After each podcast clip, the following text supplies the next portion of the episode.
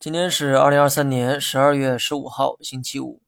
中午呢，也不知道发生了什么，午后开盘直线跳水，北上资金从上午的流入转为流出，说明问题发生在了中午休市的这段时间。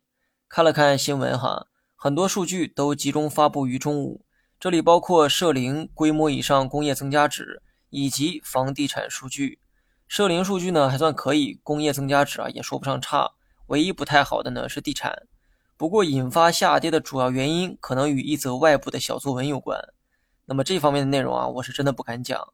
最近对于舆论的管控呢比较严，与政策相关的内容啊尽量少讲。相信一切会朝着好的方向转变就可以了。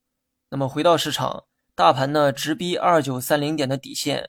当初在这个位置护盘的呢是券商，当时我们就质疑过，这可能不是市场行为。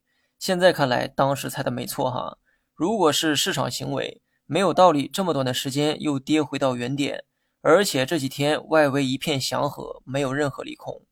二九三零是底线，能不能在这个位置反弹，就看神秘资金要不要动手。我估计技术性的反抽是有可能出现的，毕竟连续回调三天，过了第四天，从概率上也更倾向于反弹。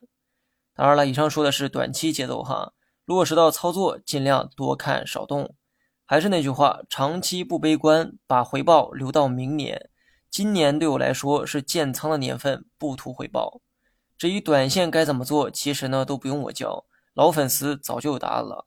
回想一下二十线操盘法，你就明白了。好了，以上全部内容，下期同一时间再见。